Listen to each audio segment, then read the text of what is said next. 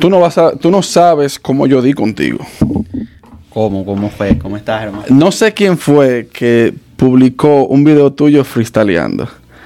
A alguno de los venezolanos que yo conozco subió un video tuyo, lo compartió, no recuerdo quién fue. Y dije, coño, pero este tigre freestylea heavy. Gracias, brother. Gracias. ¿Quién Pues- habrá sido? ¿Tú conoces a Mascot Barber? Claro. Pues, fue, pues, pues fue él entonces. Ese es mi, ese es mi gran pana, mi gran amigo. Bueno, yo había grabado con él, ahí lo conocí. Otro de los venezolanos que tanto conozco. Eh, y creo que él fue que lo, lo publicó. Oh, no, ese es amigo mío, o sea, no, este, lo que pasa es que yo a veces estoy en, así, subo videos, cosas y, y loquera. Tú me has visto en Instagram Sí. que hago cualquier loquera y, y él me compartió y después cuando veo, ah, ¿qué más, hermano? ¿Cómo te va? Pero, pero ¿por qué tú no subes más freestyles? Eh, yo siento que, que lo he que le he bajado mucho porque lo, lo- lo hacía todo el tiempo, todos los días y, y con la rutina no, no, no me puse tanto. Pero ahorita tengo un proyecto que estoy volviendo a, a grabar videos, también estoy con la parte de las canciones, como que saca un material un poquito más, eh, más conciso. Pues.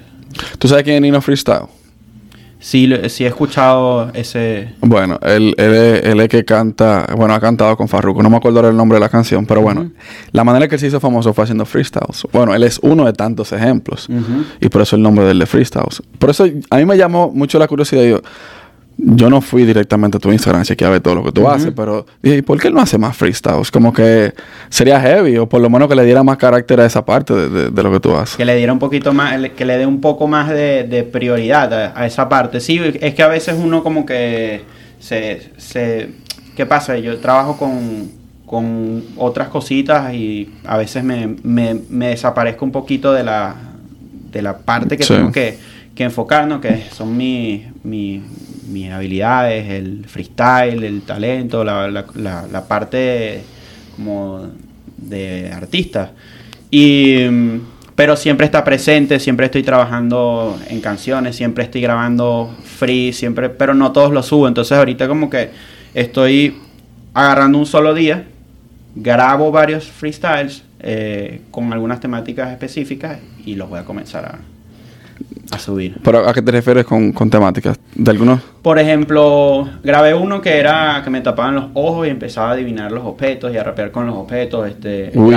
grabé otro que era simplemente como más actuado, era como un- una, una actuación de, de que si me secuestraban y entonces para que me liberaban me te- tenía que improvisar y si lo hacía mal no me liberaban. Este, con mi amigo Luis Guancho, un, un productor audiovisual que me está apoyando. Este, y entonces nada, no, no seguía haciendo más nada. Pero eso es lo que a ti realmente te gusta.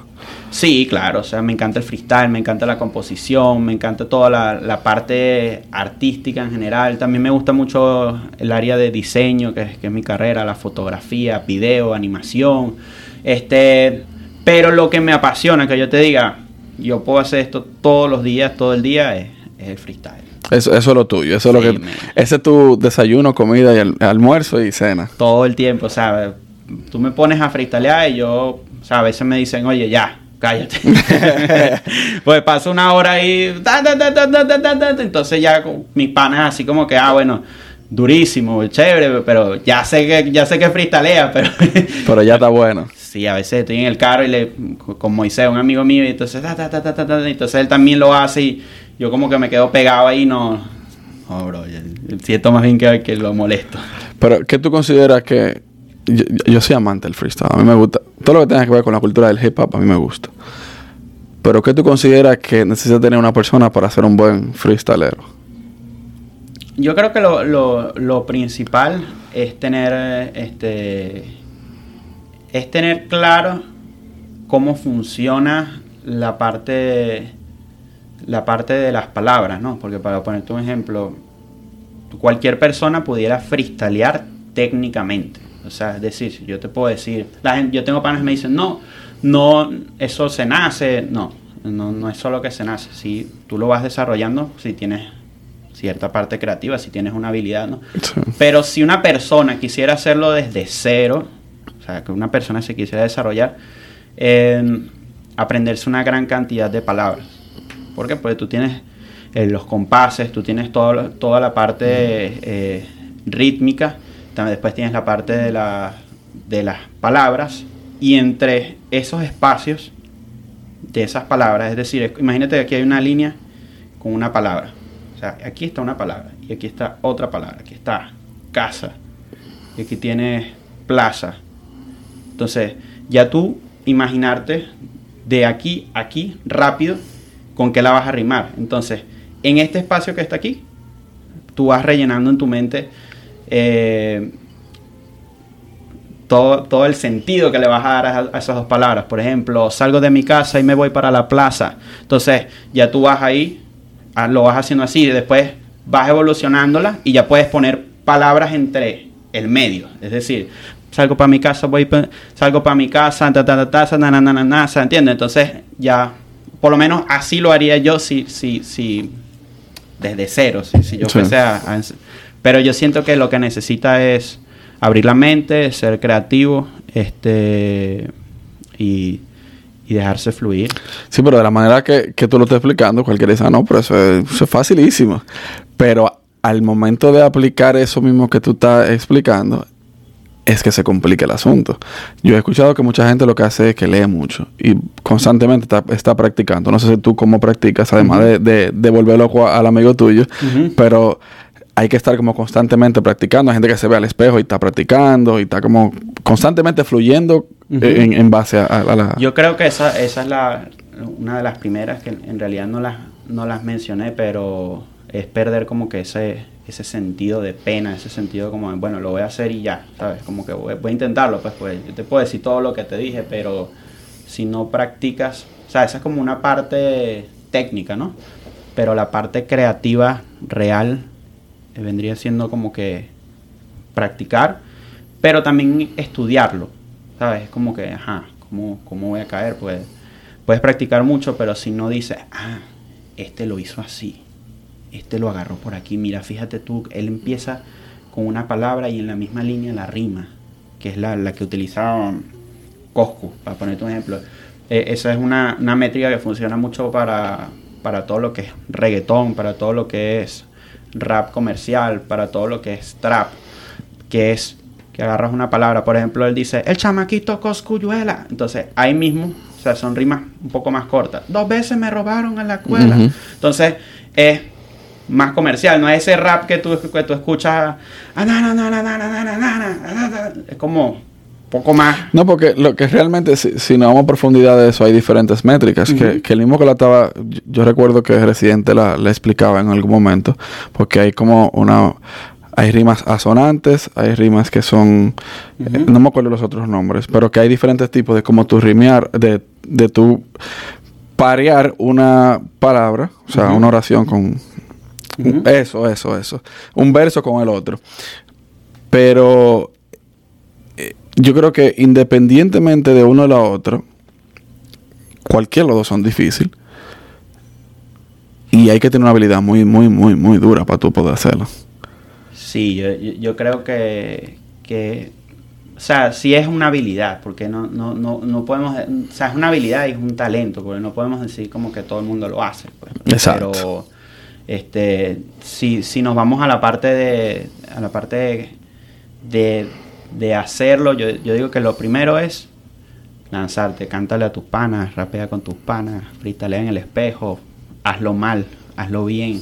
¿A quién tú empezaste a ver como freestalero? Así que... Em, bueno, el primero así que yo te digo que me inspiró, que cuando yo empecé a cantar, todo el mundo me decía, oye, pero te quieres parecer a él, es enciclopedia. Él es de Venezuela. Sí, es de. O sea, creció en, mi entorno, en San Antonio de los Altos. Eh, yo lo veía y. Oye, ya enciclopedia. El tipo es una leyenda de, de, de las batallas de freestyle, de todo lo que viene con el freestyle. Ah, yo sabía que, me parecía, me parecía conocido. Yo creo que ese nombre yo lo he escuchado. Sí, es de una. No, entonces el tipo eh, viajó para España gracias, gracias, gracias. Sí, porque el hombre está sudando. él, está como nervioso. ¿Eh? Voy a tener que mandar bajar el aire aquí. no, no, me pongo nervioso, pues no. Me, a ver, a ver, veo la cámara y me. no vea la cámara, Me intimido, loco. Veme a mí. Y a mí no me da pena, pero Pero es que me da pena, esta vez me dio pena que el hombre hace preguntas. Oye, oye, ahora, no, pero sabes que hay, hay un freestyle siguiendo por esa misma línea de, de- del difunto cancelbero en un carro. Esa vaina se hizo viral y todavía yo lo veo hoy en día y tú dices, no, pero este tigre era de otro mundo. O sea, lo que pasa es que es como. O sea, todo el mundo había escuchado a Cancerbero como que en las letras. eh, ya el tipo estaba, en ese momento, estaba muy, Sí. muy sonado. Pero cuando tú ves que, el, que él sube ese video y la grabación fue brutal, también como que la reacción de- del entorno, que sí, como que se Eso lo ayuda está- bastante, claro que se lo sí. estaban vacilando, no es lo mismo. Bueno, eh, otra cosa que, que va acorde con el freestyle. Yo estoy aquí contigo, yo estoy con un amigo. Y el pana que estaba delante del carro estaba apoyándolo, vacilándosela. Y tienes a la chica que al lado te la está dando y está vacilándose lo que, te está, lo que estás haciendo. Sí. Te, te inspira, ¿me entiendes? Hay veces que yo estoy freestyleando y tengo un pana que quizás no se vacila tanto lo que hago. Y el freestyle me sale feo porque no, no sientes como... No lo haga delante de él. Exacto, pero es como que van en el carro, se la estaban vacilando, iban seguro para algún concierto y el tipo, él es una máquina. Ahí en cualquier situación lo hubiese partido el tipo, pero ese, brutal. Y cuando dice, no, que, que, y no fue que me quedé pegado. O sea, es muy pro. Demasiado, No, demasiado el flow, la- todo lo que dice. Sí, era demasiado duro. A mí me parece que ese es el, me- ese es el mejor rapero que ha, que ha tenido, por lo menos, Latinoamérica, o por lo menos en español. Yo siento que el mejor, el más, o sea, no el mejor, pero de los mejores. No, y- vamos a discutir ahí ya. bueno, yo, yo creo que. Retráctate. Que, hay Sí. me- que, que yo no te, voy a, no te voy a decir que hay mejores, pero a mí me encantaba can- la música de él. No te voy a decir que no. En, Su- en su estilo, o sea, para no, pa no Pero, crear polémica. eh, No, es que como quiera que sea. Si ponemos, por ejemplo, a Nash, podemos poner. Eh, Soy fanático también de, de Nach. Nash, a mí me encanta Nash. Bro, mi padre es el sol, mi madre es La luna. Ey, eso, eso es una canción Duro. demasiado dura. Está el Chojim también, está los violadores del verso. Hay muchísimos raperos. Eh, Acapella es bueno, muy bueno también. A capela. ¿Me entiendes? Entonces, no lo pongo como que el mejor, él es uno de los mejores. Vamos. O- ojo, te lo, te lo Está pongo. top 5. Te lo pongo así como que. Porque, porque si es polémico. Nada más la palabra el mejor ya es como que. Como, como que excluir la posibilidad de que Sí. hay gente con más. O, o a ese nivel, ¿no? Pero. Pero créeme que yo sé que hay mucha gente que piensa de igual manera. Yo no, yo no te voy a decir que no es el mejor, pero está entre los top 3. Es que es como. Del top como tres. para ponerte un ejemplo. O sea, yo siento que él fue como la. La fusión perfecta. Porque el tipo. Una voz brutal. Un flow brutal. Un estilo único. Una. Y la letra increíble. La, la letra es algo. Yo tengo panas de, de Nicaragua que, que me dicen. Loco, o sea. Yo no había escuchado algo así. Nunca. Sí.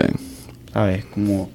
Hay una canción, hay una canción que él, que él compuso que, bueno, que la grabó, que está creo que en el álbum Muerte, que él narra la historia de una pareja de esposos que el hombre le está pegando los cuernos a la mujer, la mujer la agarra y lo mata y después eh, el hijo llama a la mamá y la mamá no le coge el teléfono y al hijo lo matan. Tú sabes, la forma de narrar esa historia es demasiado brutal y por eso aunque no tiene que ver con el mundo del rap, pero Rubén Blades para mí es mi salsero favorito.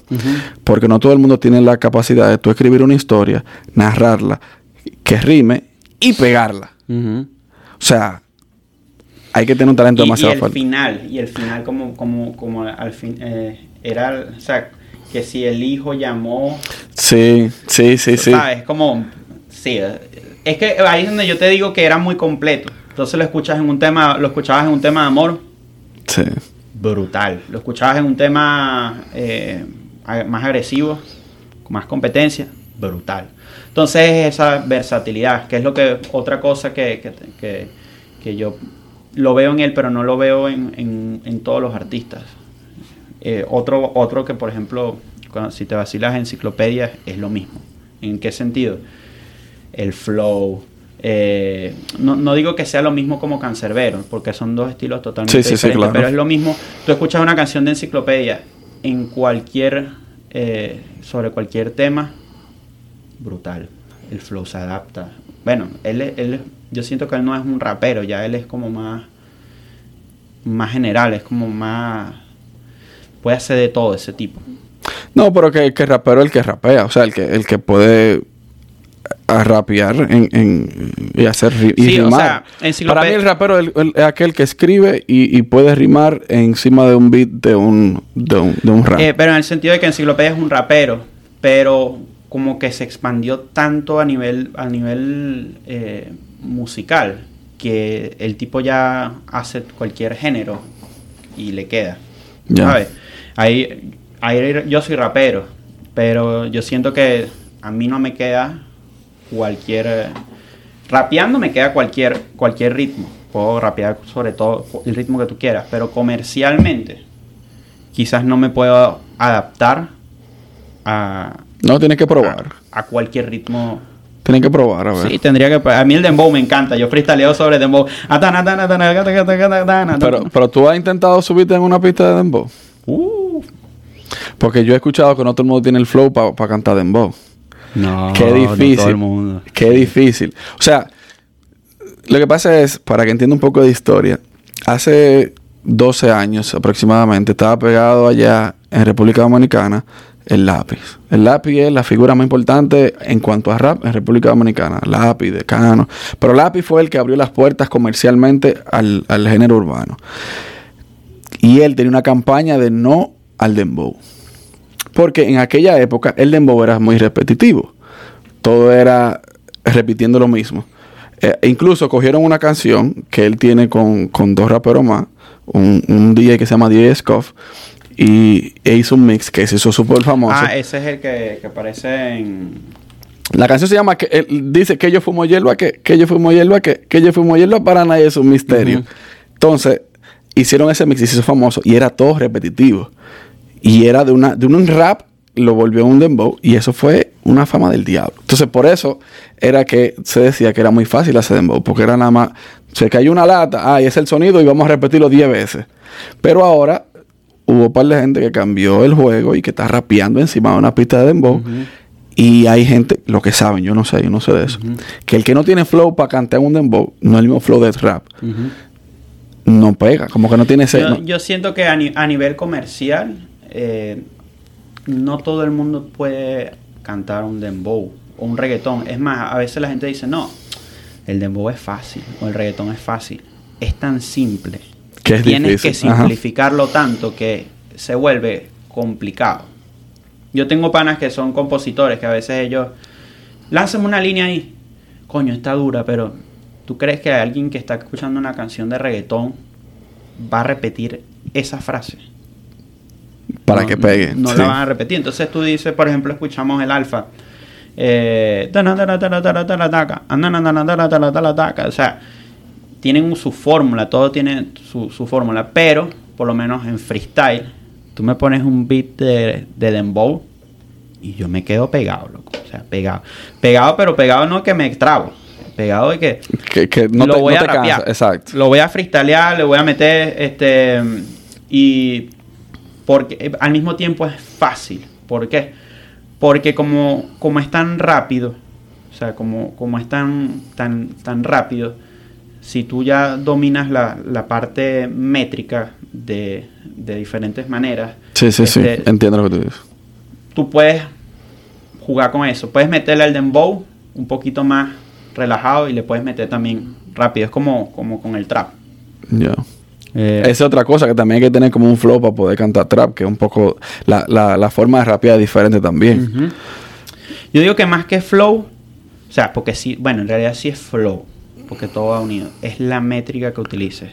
O sea, es la, la, la manera de colocar las, las palabras dependiendo el ritmo al que, al que le estás cantando. Sí. Para allá debía un poco el tema de ahí. Si usted está viendo este podcast en YouTube y usted está viendo que las luces, hay unas luces como por abajo, una vaina diferente. Este caballero vino con unas ideas, con unas luces que cuestan como dos mil dólares, todas las luces que él me trajo. No es para yo comprarlas porque no tengo con qué, pero para darle un sentido diferente a las luces y me dio unas ideas porque el tigre trabaja en producción de video. ¿Verdad que sí? Sí, con diseño. Eh, él me dijo, óyeme, te voy a dar unas ideas. Me dijo por, Instagram. Te voy a dar unas ideas para que le dé una mejor imagen a tu podcast. Y yo, vamos, venga, que usted sabe más que yo de eso. Entonces, además de las luces, ¿qué más yo le pude, qué, qué otra idea tú me puedes decir que yo le pudiera dar al, al podcast.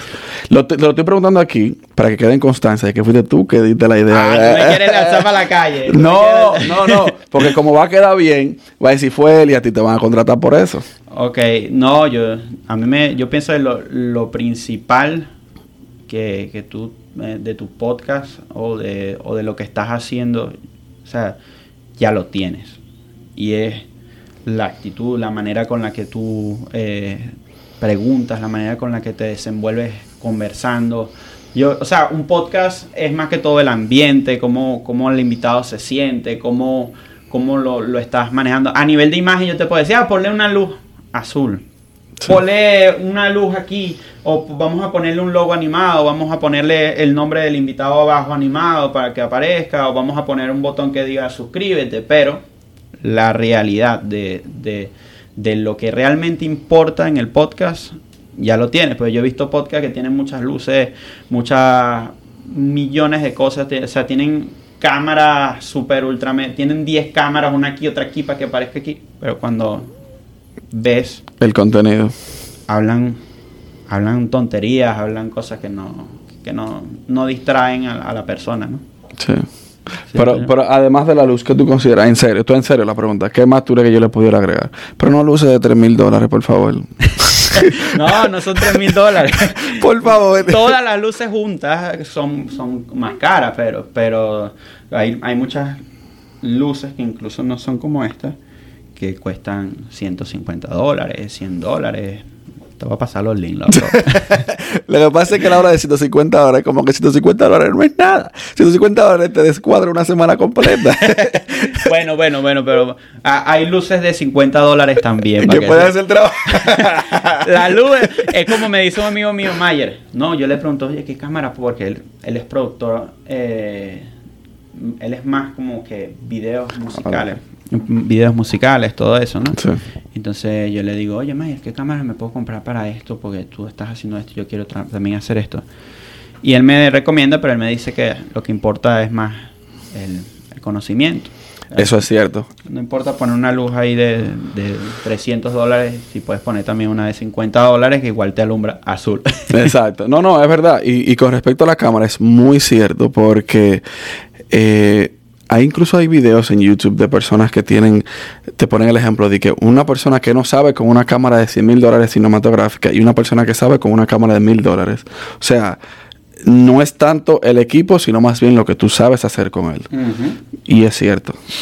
Sí, eh, eh, bueno, incluso hay un hay un productor de videos que, que él, es- él es muy muy duro, pues él ya le hace videos a Maluma, Daddy Yankee, todos ellos y eh, yo vi en una entrevista que la Jesse Terrero. ¿Mm? Jesse Terrero.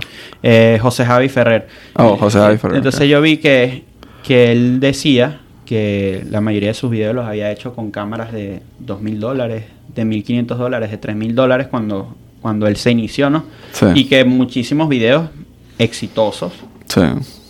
lo- los grabó con esas cámaras y, y que el importa es lo que hagas con eso, ¿no? Sí.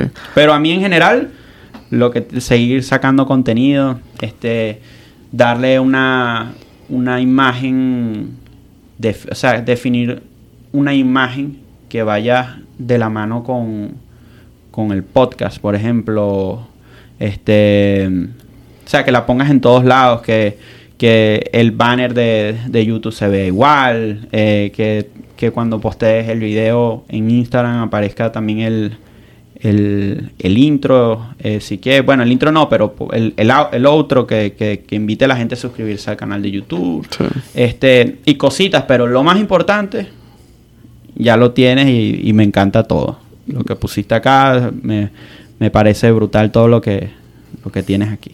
No, realmente yo te voy a decir algo.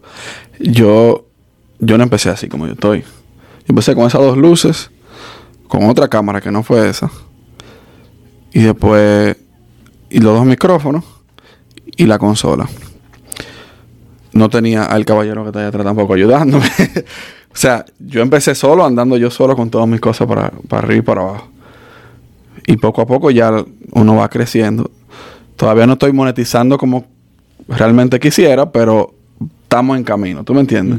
Y poco a poco uno le va agregando cosas. Eso de las luces, yo te, yo te comenté, yo, yo lo tenía en mente, pero no tengo una gente o no tenía una gente que me dijera, loco, estas luces, por ejemplo, que está tal vez dentro de tu presupuesto, tú la puedes comprar, tal vez te compro una hora y otra en dos meses.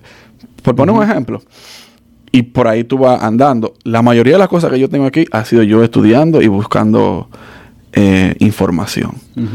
No, es que yo creo que, igual, bueno, igualito, nadie, nadie, yo creo que nadie crea las cosas desde cero, así como que ya yo llegué, ya yo sé todo esto. Exacto. Ah, esa, es mentira. Poco a poco pones una luz aquí, coño, esta no me funciona, voy a apagar esta, voy a aprender esta, voy a ponerlo sí, voy a sí, comprar esta luz. Pues. Sí, sí. Y así, ¿sabes? Este, yo veo muchos videos de YouTube. Yo, e, esa es mi escuelita, realmente. Esa es la escuelita. Ahorita no hay que ir para el instituto. Métase en YouTube. No, y realmente quien está ahí, la mayoría saben mucho, mucho, mucho de eso. Y viven de eso, realmente.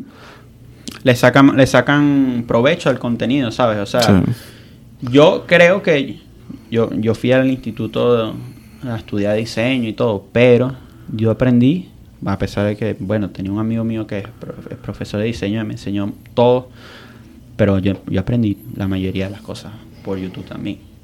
Entonces, ¿sabes? Tú vas poco a poco eh, desarrollándote. Eh, ¿cómo, ¿Cómo puedo...? Ah, bueno, yo le agregara al podcast una, una parte quizás así como... Bueno, no. No, no, es que este, este podcast a, mí me parece está... ojo, una cosa que me gusta es que no, no definiste como que un podcast de música. No, no, no, no. No, un podcast de, de artistas. No, o sea, es un podcast. Siento que es como para personas eh, con algún tipo de, de, proyecto o con, personas que, que, estén trabajando. O sea, si yo todos los, invitados que veo aquí son personas que, gente que está trabajando, que si artistas, eh, creativos, eh, veo también personas que quizás no son cantantes, pero es un barbero súper duro, como por ejemplo en el caso de... de de, Mascot. Eh, ayer vi que, que trajiste una, una chica que rapea. Este brutal, porque no te estás, no te estás metiendo, no te estás como que encajonando en, una sola área. No, realmente el, concepto en sí es de, Yo empecé con un concepto de para personas inmigrantes. Y si te fijas, todo el que está ahí es inmigrante. Todo, el, todo el, la cartelera de personas. O es inmigrante o es emprendedor. Entonces, es por ahí que va el asunto. Entonces, todas las personas que han venido aquí hacen cosas que a mí me apasionan. O que me gustan. Porque, por ejemplo, en tu caso, tú haces lo del freestyle. Además de que tú bregas con, con lo de los videos, que vamos a hablar un poquito de eso ahora, tú haces lo de freestyle. A mí me encanta esa vaina. Yo me tiraba la batalla de Red Bull en el 2005, en República Dominicana. O sea, de esa época. Y después descubrí que habían batallas escritas y también me las he tirado también, que me encantan. A mí también. Sí, entonces, cada uno tiene algo que a mí me apasiona. Y si tú te pones, si, si nos vamos a profundizar yo te puedo preguntar cuáles son tus hobbies y tú me puedes decir uno de tus hobbies y, puede que concuerde con algo que a mí me gusta así también. O sea, por ahí va fluyendo la conversación, ¿tú me entiendes? Entonces, ese, es básicamente el asunto de, la conversación, es conocer de, los invitados y saber cómo piensan de ciertos temas y de lo mismo que ellos hacen y todo eso. Y me ayuda a mí a aprender en el mismo proceso. Claro, ¿no? Y además, o sea, si te pones a ver todo, todo, yo siento que por lo menos en el caso de aquí de de esta ciudad o, de Florida, bueno, en realidad yo siento que Estados Unidos en general, todos somos, la mayoría que estamos aquí, somos personas que hemos emigrado, que hemos pasado por un proceso, que hemos aprovechado este lugar para, para desarrollar un poco más eh, nuestros sueños, nuestras, nuestras habilidades, nuestros talentos. O sea, no quiere decir que nuestros países no lo hacían, pero es como motivador el hecho de que todo el entorno de nosotros ya es así. Conozco, ah, no, que él hace esto,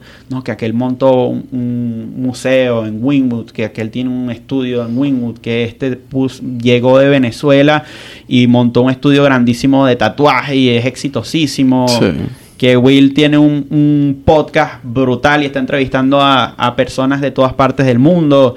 Entonces, como que cada quien va poniendo su grano de arena con lo que le apasiona, Sí. aprovechando las herramientas que, que nos brinda este país. No, no, claro. Y, y básicamente yo lo que quiero dejar visto con esto es que no todo el inmigrante que está aquí está haciendo algo malo. Hay muchísimos que estamos trabajando y haciendo las cosas bien. Y que estamos haciendo cosas que nos gustan y que estamos dándole beneficio al país también. Yo, yo creo que en el caso de aquí, siento que es uno de los lugares en, en el que el que migra, de verdad como que trabaja. O sea, tú me puedes hablar de la gente que ha migrado a otras tierras y hay menos cantidad aquí de personas haciendo cosas malas Sí. como inmigrantes. O sea, yo escucho que hay mucha gente que hace cosas malas, pero siento que la mayor cantidad de veces no siempre son los, los, los inmigrantes. Entonces, siempre veo que la gente está como con un proyecto, como que aprovechando las, las oportunidades. Y por lo menos los dominicanos aquí, explotado, loco. Sí, realmente. los, los venezolanos, eh, la gente de todo, o sea, de Colombia, de todas las nacionalidades aquí están brutal. Sí.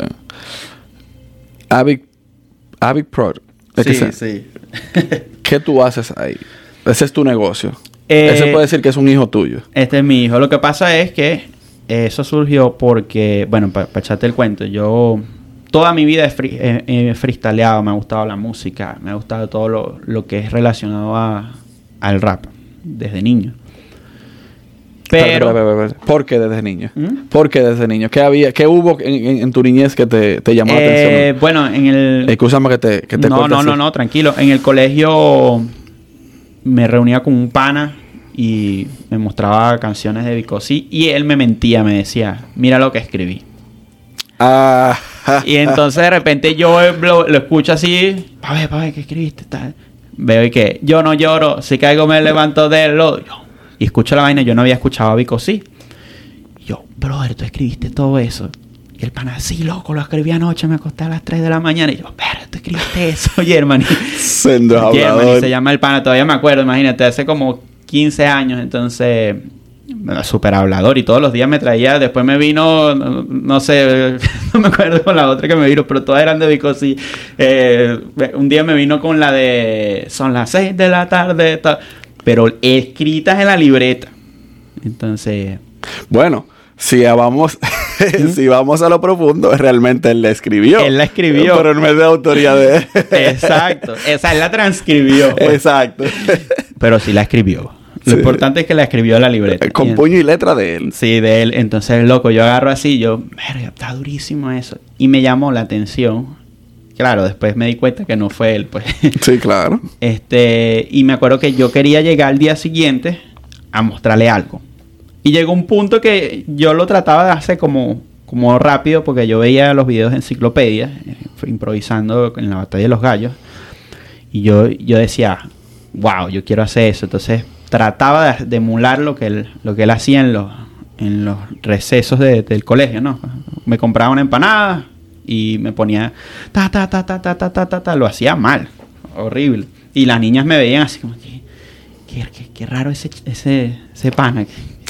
Todo lo, ya ya la gente como que le fastidioso, vale, ya deja el fastidio.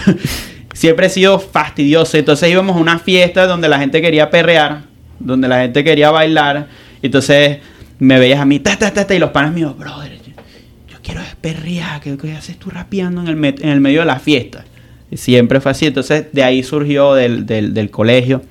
eh, siempre, o sea, tanto así que me acuerdo que me vestía siempre con, con la misma ropa rapera. Tenía un suéter verde que, que imagínate, no me, no me lo quitaba nunca, pues ese era mi, mi, mi disfraz de rapero. Ese era tu uniforme. Ese era mi uniforme, te digo uniformado de rapero.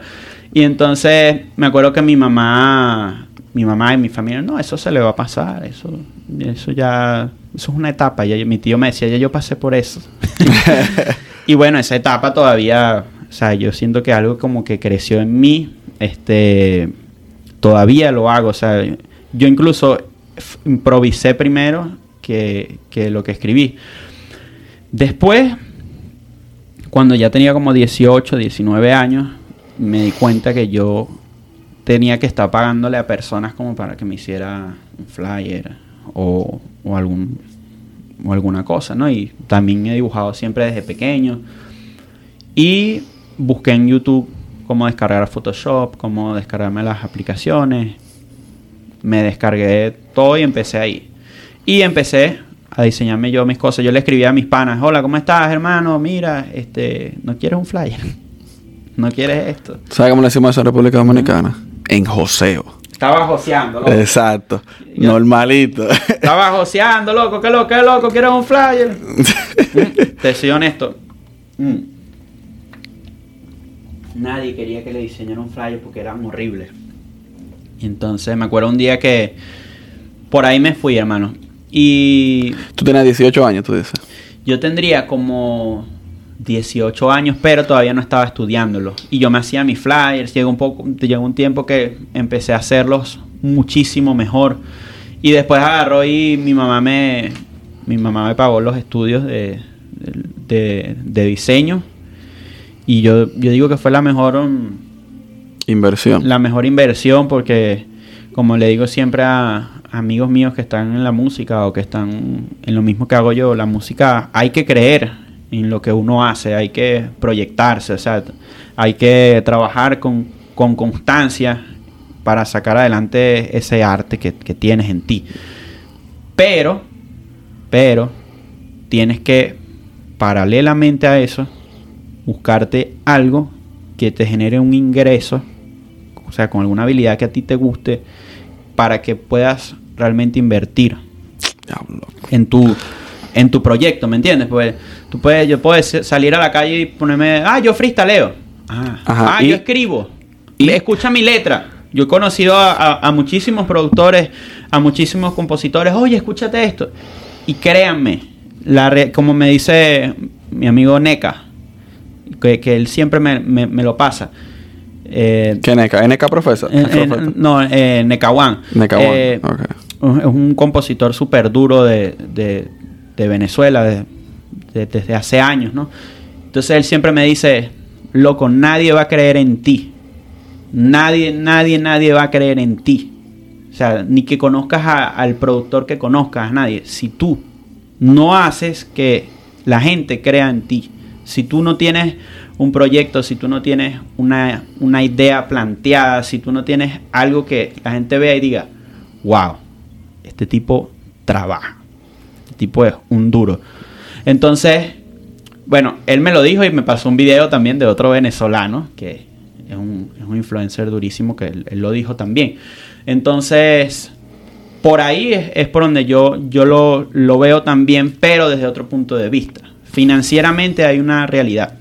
Y esa es de todos los artistas, a menos que seas Coscuyuela, que naciste millonario y no tienes problemas económicos como todos al inicio, como todos cuando, cuando emigramos. Este, no quiere decir que Coscuyuela no se haya joseado su carrera, ¿no? Claro que sí, un duro. Este, pero quizás tuvo más recursos para poder invertir en su carrera que, que, por ejemplo otros artistas. Entonces, si estás iniciándote en el mundo de la música, si estás haciendo eh, algún proyecto en el mundo de, la música, tienes que buscarte un, un respaldo. Tienes que buscarte algo que sustente esa parte financiera que no estás generando por los momentos con la música.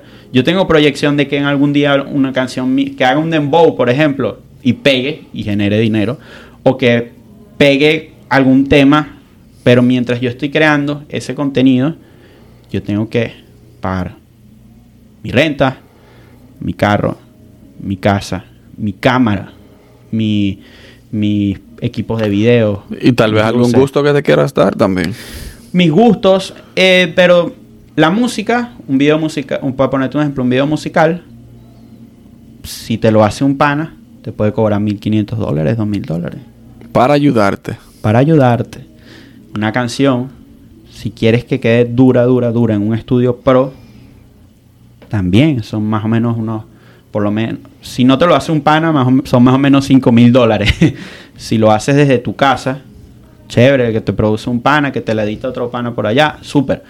Pero es dinero. Entonces, ese es el tema, Willy. Yo- Entonces, yo, yo estudié diseño porque yo quería diseñarme mis cosas. Yo quería... Y hoy en día es de lo que, de lo que vivo, pero paralelamente estoy trabajando en mi, mi carrera musical poco a poco. Tú sabes que a mí me pasó recientemente. Yo siempre he dicho, y lo he dicho como dos o tres veces en el podcast, que a mí no me gustaba editar, que esa era la parte que yo delegaba a otra persona. Recientemente, por cuestiones económicas, tuve que desistir, prescindir de los servicios de la persona que me ayudaba. Yo agarré, empecé en YouTube a buscar cómo editar mi podcast. Como yo no le hago muchas cosas al podcast, son, es bien sencillo editarlo. Yo agarré, aprendí yo mismo.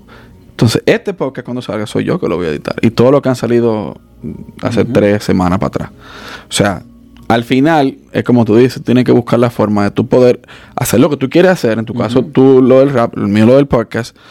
Pero también tienes que tener algo que te sustente tu día a día, tu, tu casa, tu techo, tu carro, el- tus equipos, para que puedas en al- a- esperar a que esto e- explote. Porque no de un día para otro. No, y, y, y- y eso, eso dice mucho de- del artista, ¿me entiendes? Y de, por ejemplo, en el caso tuyo, y el día de mañana lo puedes volver también otro ingreso adicional. Claro. Ejemplo, el podcast va a mejorar con el tiempo todo, la- todo lo que es No, y después que le agreguemos la otra luz. que Ah, tú lo sabes, loco, tú lo sabes. Pero el podcast va a mejorar en todos los sentidos visuales, vas a crecer y la gente va, a- va a preguntarse, oye, ¿quién te edita eso? Sí. Oye, yo lo edito. Y te registras una compañía también de... ¿Quién sabe? O sea, ¿por dónde te vas? Yo tengo un amigo que él es cantante. Bueno, lo vuelvo a mencionar, pues es un... Yo siento que él es un- una inspiración para, para los artistas. Pues el tipo, eh, Nekawan, el tipo es un compositor súper duro, ha, ha escrito éxitos. ha ¿Vive aquí hecho- en Miami? Vive aquí en Miami. Tiene que hacerme la conexión, entonces pues sentamos a hablar con él. Claro, tiene, tiene un, un estudio que se llama One Music. Oh, es el dueño de One Music. él, es, él es uno de los Ah, dueños de One Music. Me topé con él en Instagram. Mi hermano Neca, Polo, eh, Mayer, Luis. Entonces, ellos son, yo, yo, yo te digo, o sea, son personas que invirtieron. O sea, yo, yo mismo vi a, a Neca construyendo con sus manos el estudio, haciendo las divisiones. Él creó todo.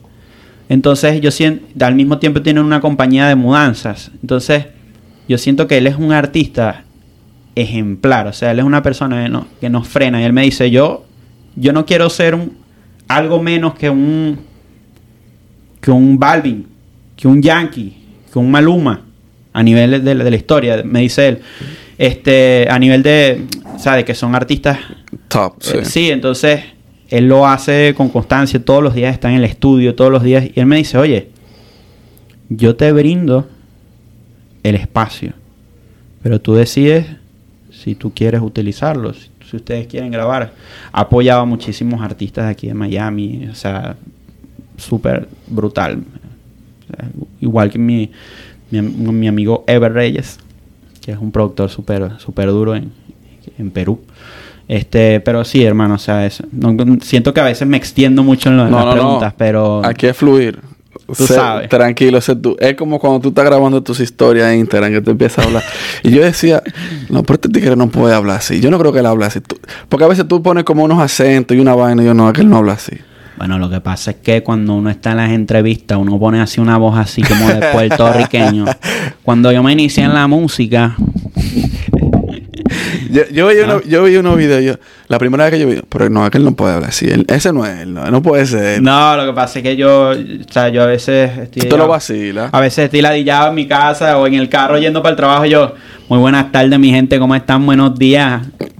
Como mi público son venezolanos, le da risa que yo hable, o puedo hablar así como me le da señorita, estamos por acá en el podcast, ahorita estamos grabando un pequeño video. Bueno, lo más importante en la industria de la música es tener un respaldo financiero que lo que le Entonces me encanta lo de los acentos también, me la vivo jodiendo. Sí, me doy cuenta. Y eso está heavy. Eso, eso es un Ah. contenido que tú, lo, tú se lo brindas a tu gente y eso está bien. o sea, sí, para joder. A veces, hay- a veces veo que la gente me deja de seguir, después otros me siguen por eso. Pero es divertirse. Óyeme, lo importante no es quién te deja de seguir. Ni quién te sigue tampoco. Es quien realmente está pendiente de lo que tú estás haciendo y que, y que comenta, que te comparte, que te escribe, que te dice, loco, me gusta eso, loco, no, tú deberías hacer esto, como hiciste tú conmigo. El hecho de tú decirme eso a mí, ya yo digo, a él te le importa. Yo, tú y yo no nos conocíamos y ya el tú decirme así, a este caballero le importa lo que yo estoy haciendo. Claro, ¿no? Y, y, y está, estamos en la misma, ¿me entiendes? Estamos Sí. buscando crecer. Yo espero verte en un año entrevistando a Dari Yankee. ¿Por qué te retiraste, no, loco? no, no, él no se va a retirar nada. Ah, Eso es marketing. Eso es marketing, él no se va a retirar nada. Eso, eso es cuento. Ese loco va a estar con el bastón ahí. ¡Legendary! No, y lo de, lo entrevistar a Dari Yankee un problema porque es que él, él, él no da entrevista. No, pero es un y- ejemplo. Y, y él pasó esa etapa. No, pero yo no estoy muy lejos de ahí, tranquilo. Yo Tú lo sabes. Yo lo que estoy haciendo, mi, estoy, estoy cogiendo mi, mi proceso y viviéndomelo y, y- y disfrutándomelo porque realmente yo no quiero... Yo soy de lo que piensa que las cosas no pueden venir de un día para otro. Y si nos vamos a, a- a profundidad, que yo desde esta mañana estoy profundizando con ese caballero. Yo fundí temprano hoy. Sí. Pero si nos vamos a profundidad, un niño, un bebé, toma nueve meses para salir de- del, vientre de la madre. Entonces, después que sale del vientre de la madre, toma un tiempo para empezar a, comer, para, para caminar, para gatear, para hacer todo el proceso que hace un niño, para entonces después ir a la escuela. O sea, todo en la vida es un proceso. Tú no puedes pretender que lo que tú empieces hoy, mañana ya tenga éxito o que ya ah, crezca. Claro, a mí no te voy a decir, no te voy a la mentira, porque hay veces que yo veo los números y digo, coño, pero esto no está, casi nadie lo está viendo. YouTube no me está demostrando esto, pero como te dije esta mañana, Instagram me mostró un video, parece que decidió mostrárselo a más personas. O sea, al final lo que hay que hacer es, como tú dices, constante, seguir el mismo camino, seguir eh, fiel a lo que tú realmente quieres. Porque tú te puedes devolver y tal vez coger otra ruta y, y tal vez sea más fácil, pero tal vez no es lo que tú realmente quieres. Entonces, tú puedes conseguir lo que quieres haciendo lo que tú te hace feliz sin tener que desviarte. Yo creo que eso es lo mejor. Lo que te gusta. Claro. Y al final, por ejemplo, este, si estás creando el podcast, si estás haciendo lo que sea que estés, lo- que estés eh, proyectando, ¿no?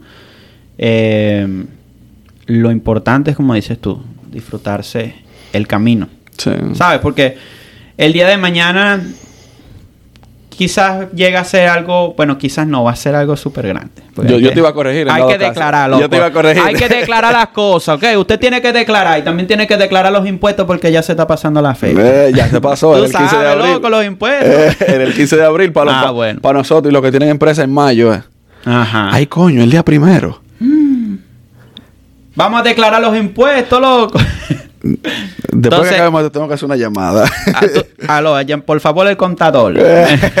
Mira, este, entonces es, es disfrutarse el proceso, porque la vida no es como la película Click, que uno presiona el botón y omites las partes aburridas. sí. ¿Me entiendes? No, no es así, o sea, es vacilárselo. Y yo digo que el verdadero, o sea, el verdadero valor de cualquier proyecto es el proceso. Igual, el, el verdadero valor de cualquier cosa que hagas es el proceso, porque es en donde está formando ese monstruo que quieres lograr ser. Sí. Sí, Eh, tú, eh, es una realidad. tú lo sabes. Yo creo que con eso. ¿Qué tiempo tenemos? Yo creo que con eso podemos. Creo que Ah, con eso lo huevo, podemos nada, dejar. 49 minutos hablé. Sí. Es que yo hablo mucho, man. No, aquí todos hablamos, tranquilo. Yo me tengo que callar, bro, porque imagínate. Tú tienes mucha gente, amigo dominicano, ¿verdad? Tengo muchísimos dominicanos, todos están locos. ¿Dónde están? Todos, todos son como yo. No, pero yo no lo imito tan bien. El dominicano no. no. No, el, el colombiano te salió mejor. Yo pienso que lo más importante que uno tiene que hacer es no quedarse pegado. Yo siento que el camarógrafo ya está que vas a comprar unas empanadas. este, ya, ¿Tú, tú, es- tú- tú viste la serie de Pablo Escobar, ¿verdad? me la vi completa. Yo, ese, te, ese te nota. Yo se le voy a decir una Se nota. Me conozco hasta las pausas. Yo le voy a decir una cosita a todos los que están viendo este podcast. El que no vea el podcast completo, los 45 minutos completicos, le mato al primo, al hermano, al tío, al abuelito y a la abuelita. Su abuelita está muerta, se la desentierro y se la mato de nuevo. Patico, no se esté gastando el dinero en prendas, en joyas, en diamantes, porque tenemos que combatir al desgraciado del cartel de Cali. Tú sabes que para mí, ya para A mí me encanta. Para cerrar, Sí. para mí, eh, él se llama Andrés Parra. Andrés Parra. Ese personaje de Pablo Escobar ha sido el mejor que han hecho en la historia. Para mí. Y es y fue tan bueno y él se, inmer- se, se introdujo tanto en ese personaje que él dio una entrevista después que él duró como dos años para poder salirse de él. Sí, esa. Y, y tú sabes que es lo que más me, me parece brutal de él. Que ajá, él hizo a Pablo. Y uno lo ve y se ve igualito a Pablo. pero- Igualito. Pero, él hizo que la gente. O sea, yo no sé si está bien o está mal, porque la historia del tipo es de una persona mala.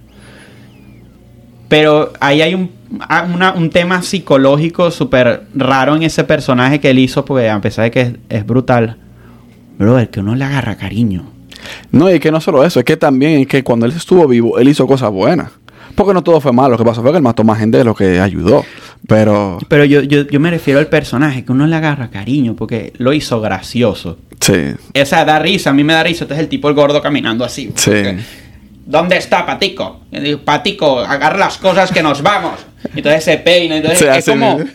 que yo veo después las entrevistas de Pablo, hablan igualito, Igualito. Pero Pablo no era tan gracioso. Entonces, el tipo como que es más gracioso. Que me, que me excuse Moura, que fue el brasileño que lo hizo en Netflix, ni cerca. Loco, de Ni verdad cerca. eso no, no la dio. No, ni cerca. Es más, y mira que él hizo un esfuerzo muy grande porque él tuvo que aprender español para tratar de imitarlo a él, pero mm, mm. Pero es que yo, yo no entiendo, o sea, ¿cómo tú vas a hacer una, una película así, en español, que tiene un acento tan, ¿sabes? Como, y, y una, por ejemplo, para un colombiano es difícil hablar como Pablo Escobar. lo que pasa es que él es el productor y el productor hace lo que le da la gana. Yo siento que, o sea, a- yo no veo, yo no veo Narcos, ni, ni la nueva, ni siquiera donde sale Bad Bunny, que me vacilo que sale Bad Bunny. No, no la vi. Yo la vi. Pero no, no me llamó la no, no me enganchó desde el principio. Yo sé que son diferentes historias, tengo entendido. Pero Sí, sí, sí, son. La de Pablo. Yo la vi porque... Plata o plomo. Yo la vi porque, porque realmente muestra la historia tal vez un poquito diferente. Al final es la misma mierda. Pero seguí viendo por lo de México. Me llamó la atención la de México. Tampoco fue que me enganchó como la de Pablo, como la de la de Colombia. Pero ¿Te vacilaste la de Sobreviviendo Escobar? esa es la de la del que era matón de él. Sí, yo la vi. Loco, buena también. Yo la vi. Súper dura. Yo la vi. Y la, la jeva está buena también. Sí. no, tío, bien. yo, no- yo no la vi a la mujer, no me acuerdo de ella. No me acuerdo de la mujer. Está bonita. Eh, No me acuerdo. No, No, pero- no sabía que había una mujer tampoco. Te la creíste. Coño, Willy. Este, no, a mí de pan, o sea, yo soy fan, o sea, yo prefiero ya mira, yo la de Pablo Escobar la he visto siete veces, sin mentirte. Coño, con razón que te, te sabe todos los diálogos y toda la vaina. No, no, no, yo la he visto siete veces, o sea, te lo diga a ella, mira, yo tengo, yo trabajo escuchando la serie. Me encanta la serie, o sea, pero no es obsesión, no es algo relacionado al mal, lo que yo, no, que es una vaina que, Pablo, ¿cómo están las cosas? Y la mamá que llegue, me vacilo, y me, me da risa, pues. Ahora el acento de, la, de las de Medellín, coño. Ese acento de las mujeres de Medellín. ¿Cómo está papá? Tú sabes, yo era delivery y un día me llama, o sea, llaman al restaurante y, mano, te vas, te lo juro, o sea, eso fue una, una vaina que yo dije, wow, estas colombianas de pana que se las traen. Muy buenas tardes, ¿cómo está? Ah, hola, ¿cómo está? ¿Cómo le va? buenas tardes, ¿qué le gustaría ordenar? Entonces, yo jodo mucho con, con esa voz porque es un... Esa era la voz que yo decía. No, pero esa voz no es mía, esa es un... Yo la imito de un tipo que se llama Emilio Loera, que trato de, de joder con eso, ¿no? Eh, Entonces, es un comediante muy duro de Venezuela. Entonces, ¿cómo estás con eso? Entonces, eh, de- después viene la tipa y, y dice... Me gustaría ordenar media, una... Me acuerdo de todo lo que pidió, imagínate tú. Me gustaría ordenar medio pollo con papas fritas, tal. Me empieza a decir yo... Uf, esta tipa habla, loco. Sea, te lo juro, hablaba rico. Entonces yo, nada, me monté en mi carro, pam, manejo, llevarle su pollo. Loco, era una tipa como de 60 años. Pero en el teléfono se escuchaba brutal. O sea, entonces, Tuviste un orgasmo por el teléfono. no, es que hablan, hablan demasiado bello las colombianas. Hablan demasiado, o sea, una vaina de... Las colombianas no. Para mí son el acento de Medellín. El acento paisa es que me... Es que me... Las, de- las, las paisas son- de, son la- una debilidad. Pero todas las colombianas hablan demasiado bello. Pero, ¿cómo está papacito? Ay, Eh. No, las mujeres- yo no le imité bien, pero hablan muy bello. Déjame no seguirte metiendo al medio, ni yo seguir metiéndome al medio. Dejemos eso ahí. Dale. Lo que vamos a hacer es lo siguiente. Una segunda parte cuando ya usted tenga su producción lista, que ya la haya lanzado, que ya haya andado unos cuantos medios, que tú ya hayas puesto you put your feet wet, que ya te probaste realmente lo que está en el medio. Entonces hablemos de esa experiencia y todo eso. Tú sabes, hermano. Estoy listo para volver. Ya, esa es la Tú lo sabes, loco.